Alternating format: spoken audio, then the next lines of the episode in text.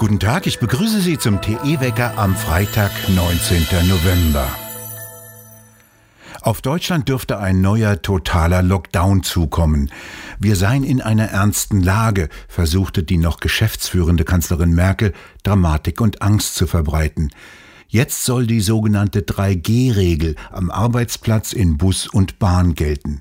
Jetzt sollen nicht mehr die Länderschulen schließen und Ausgangssperren verhängen können, sondern der Bundestag muss zustimmen. Dieser Entmachtung der Länder soll heute der Bundesrat zustimmen, wenn er die Beschlüsse absegnet, die gestern Bund und Länder beschlossen haben.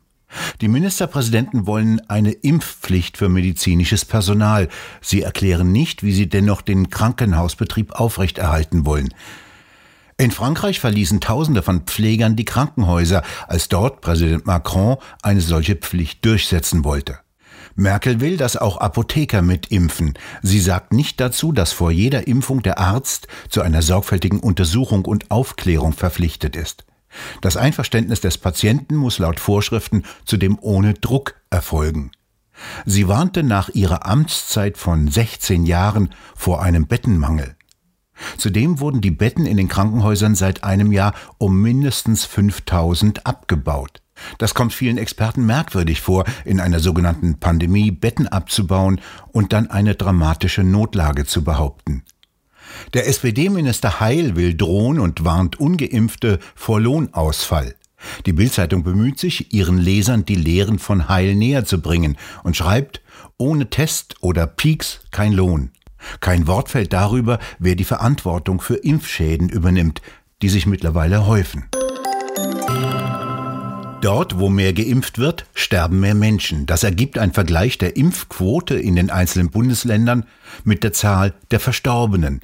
Die Thüringer Landtagsabgeordnete Dr. Ute Bergner hat zwei Statistikwissenschaftler beauftragt, die Zahl der Impfungen und die Sterbefälle nach Bundesland aufgegliedert zu untersuchen und herauszufinden, ob Übersterblichkeit und Impfquote der Bundesländer korrelieren.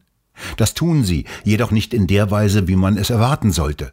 Je höher die Impfquote, desto niedriger die Übersterblichkeit.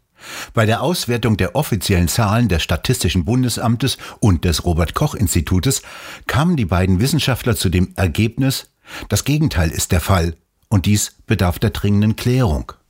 Die Experimentalphysikerin und Landtagsabgeordnete stellte die Studie im Thüringer Landtag vor. Seit sechs Wochen stellen wir in äh, Deutschland eine zehnprozentige Übersterblichkeit fest. Und dann frage ich mich, wie kann man jetzt mit einem minimalen Aufwand feststellen, welche der beiden Theorien wahrscheinlich ist? Konkreter gefragt, ist die Übersterblichkeit dort höher, wo die Impfquote im Bundesdurchschnitt niedriger ist? Oder ist es umgekehrt? Ist die Übersterblichkeit dort höher, wo die Impfquote im bundesweiten Durchschnitt höher ist. Deshalb habe ich zwei professionelle Statistiker beauftragt, anhand der Zahlen vom Bundesamt für Statistik und RKI zu ermitteln, in welcher Korrelation auf Landesebene die Impfquote zur Übersterblichkeit steht. Sie sind zu folgendem Ergebnis gekommen. Die Übersterblichkeit steigt mit wachsender Impfquote. Thüringen ist nach Sachsen mit einer Übersterblichkeit von 4 Prozent das Land, was in dem Analysezeitraum die niedrigste Übersterblichkeit hat. Und ich übergebe Ihnen, Frau Werner, die Auswertung mit Quellenverzeichnis und Methodenbeschreibung, damit Sie und Ihr Ministerium damit arbeiten können. Überzeugen Sie sich von der Realität. Lassen Sie uns stolz darauf sein, dass Sie bisher eine Politik gefahren haben, die Thüringen mit einer minimalen Übersterblichkeit leben lässt. Mein eindringlicher Appell an Sie, hören Sie auf, auf ungeimpfte Druck auszuüben. Überlassen Sie den mündigen Bürgern von Thüringen die Entscheidung, ob sie sich impfen lassen wollen oder nicht. 2G ist ausgrenzend und diskriminierend. Und ich bitte Sie, nehmen Sie die von mir dargelegten Korrelationen ernst und revidieren Sie Ihren gestrigen Beschluss. Der Wert eines Menschen hängt nicht vom Impfstatus ab.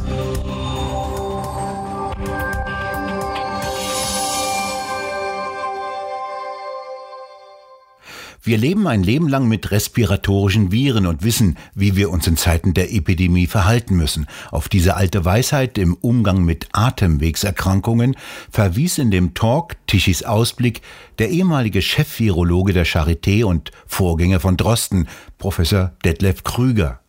Die Impfung sei ein großer Fortschritt, um die Alten und Vulnerablen zu schützen, aber man dürfe nicht zu viel erwarten. Auch Geimpfte könnten das Virus weitergeben. Kinder seien nicht das Problem in der Pandemie, sagte Krüger in dem Talk weiter. Auch in diesem Winter empfehle sich kein neuer Lockdown. Der Effekt auf das Infektionsgeschehen wurde nie richtig belegt, betonte die Biologin Cornelia Stolze, die zugleich fragte, ob es wirklich eine Pandemie der ungeimpften sei. Ziemlich manipulativ sei, was hier geschehe, sagte der Staatsrechtler Ulrich Vosgerau. Die Nicht-Geimpften scheinen daran schuld zu sein, dass bei den Geimpften die Impfung nicht wirkt. Er sagte klar, bisher hat die dritte Gewalt bei der Corona-Politik weitgehend versagt. Ich glaube auch zum Beispiel, dass Impfdurchbrüche sehr viel häufiger sind, als wir denken, als es offiziell auch ähm, angegeben wird. Denn ähm, beispielsweise, das ist ja eine, eine, ganz ähm, verrückte Situation eigentlich, äh, das Robert-Koch-Institut wertet jeden ungeimpften, der einen positiven PCR-Test hat, als Fall, als Infizierten, als eigentlich fast als Kranken. Das sind ja die sogenannten fälschlicherweise als Inzidenz bezeichneten ähm, äh, Prozentangaben, die da entstehen. Und auf der anderen Seite, wenn ein Geimpfter positiv getestet wird, was ja eh schon selten passiert, aber dann wird er gar nicht als Impfdurchbruch gewertet und auch nicht als krank. Und das Gleiche ist sozusagen ähm, auch, ähm, wenn ein Geimpfter Kontakt hatte mit einem wirklich Infizierten, dann muss er nicht in Quarantäne kann es aber natürlich genauso weitergeben wie ein ungeimpfter, der dann bei solchem Kontaktfall dann in Quarantäne muss.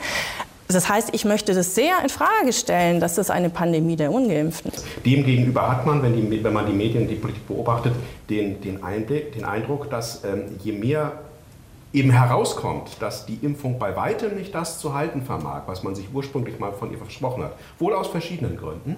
Einmal dass man zu sehr auf die äh, relative Wirksamkeit geblickt hat, die immer sehr hohe Zahlen äh, äh produziert. Das werden wir bestimmt gleich noch erläutern. Und wenn man dann mit der, die Wirksamkeit in absoluten Zahlen äh, ansieht, dann merkt man auf einmal, so viel bringt die Impfung von Anfang an nicht, selbst wenn sie optimal funktioniert. Und dann eben wegen der weiteren Effekte, dass der Effekt der Impfung offenbar schon nach wenigen Monaten nachlässt und dass die Impfung möglicherweise auf die Delta-Variante gar nicht hinreichend äh, kalibriert ist und darauf reagieren kann. Das sind so verschiedene Gründe, die dazu beigetragen haben, ähm, dass sich eben heute zeigt, die Impfung hält nicht bei weitem nicht das, was man ursprünglich von ihr versprochen hat. Und je mehr das eben herauskommt, umso aggressiver versucht die Politik, jedenfalls nach meinem Eindruck, den Satz durchzusetzen, es seien eigentlich die äh, nicht geimpften schuld, dass bei den Geimpften die Impfung nicht richtig wirkt. Ja, das, das ist sicherlich äh, großer Unsinn. Ich glaube, das Hauptproblem, was hier ist, ist, das, äh, ist der Mangel an Pflegepersonal.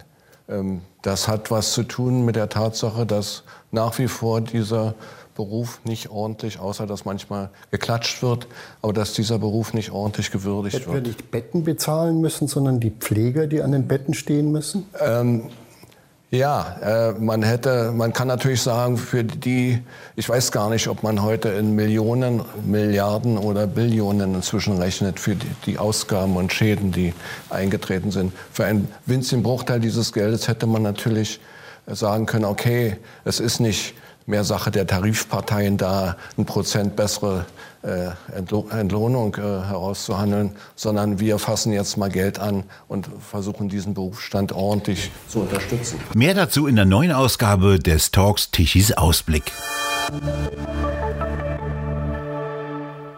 In Wien wird am Samstag eine Großdemonstration gegen die Corona-Maßnahmen stattfinden. Bis zu 10.000 Menschen werden erwartet.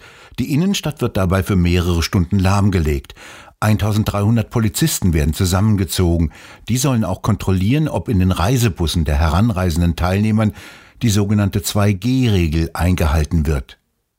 Doch wenn das Herausholen einer Person, die sich weigere, eine Schutzmaske zu tragen, nur mit Gewaltanwendung samt Tumulten möglich sei, werde man wohl angesichts des allgemeinen Infektionsrisikos davon Abstand nehmen, heißt es. Bereits am Mittwochabend fanden in Graz Demonstrationen von mehreren tausend Teilnehmern gegen Corona-Maßnahmen statt. Auch in kleineren Ortschaften in Deutschland gibt es Demonstrationen. So demonstrierte in Edingen-Neckarhausen bei Heidelberg eine kleine Gruppe mit Plakaten und forderte ein Ende der Corona-Maßnahmen und der Lockdowns. Außerdem, so ihre Forderung, müssen Kinder gegen Impfungen geschützt werden. Die Demonstranten zogen auch vor dem Haus des Bürgermeisters vorbei.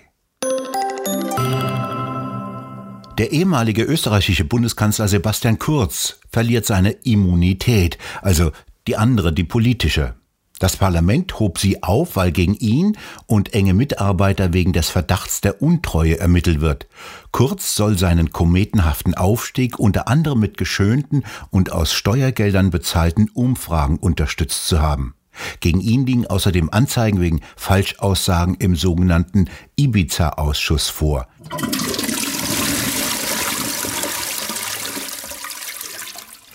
Diese Einrichtung wird heute geehrt. Die Toilette. Die hatten zwar schon die alten Römer, diese Einrichtung ging aber mit dem Untergang des römischen Reiches zum Teil verloren, wurde im Mittelalter auch durch Donnerbalken ersetzt. Die miserablen sanitären Verhältnisse in den Städten waren im Mittelalter die wichtigste Ursache für Pest- und Cholera-Epidemien mit Hunderttausenden von Toten.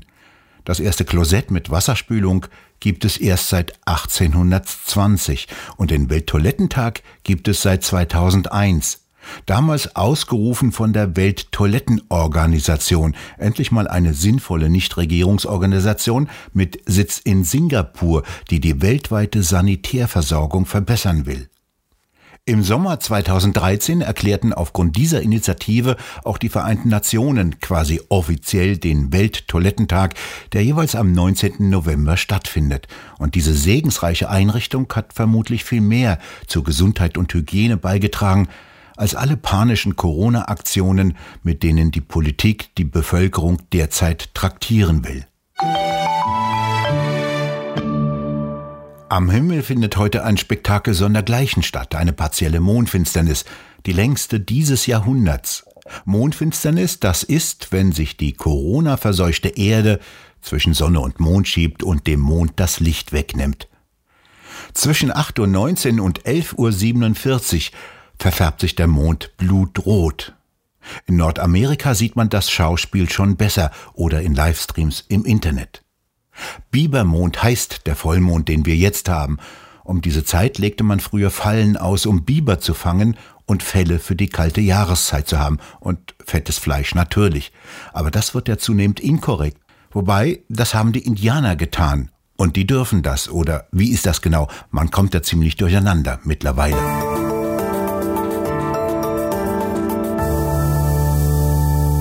Noch ändert sich nicht viel an der herbstlichen Wetterlage. Über Frankreich breitet sich ein Hoch aus und sorgt im Süden Deutschlands für Nebel, dann am Tag für Auflockerungen. Eine Warmfront im Norden bringt zunächst etwas Regen mit sich, dann Temperaturen von 12 bis 14 Grad tagsüber. Am Wochenende bleibt es ähnlich und erst in der kommenden Woche deutet sich eine deutliche Änderung der Großwetterlage an, der meteorologischen. Wir bedanken uns fürs Zuhören und schön wäre es, wenn Sie uns weiterempfehlen würden. Wir hören uns am kommenden Montag wieder, wenn Sie mögen.